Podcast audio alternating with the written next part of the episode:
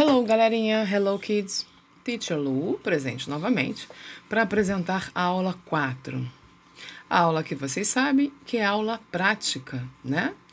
Que traz para vocês, que aborda alguns exercícios bem práticos sobre aquilo que foi visto, que foi abordado, o conteúdo das aulas 1, 2 e 3. Nesse iníciozinho da aula 4, nós conseguimos ver a aula está abordando alguns exercícios sobre simple past, né? Nós temos verbos como visit, talk, travel, enjoy. Verbos que vocês têm que encaixar, preencher no espaço em branco, de acordo com a terminação, né, o finalzinho do simple past. Bem simples fazendo né, uma recapitulação, trabalhando a memória de vocês quanto às regras né, de emprego, as regras de conjugação do Simple Past.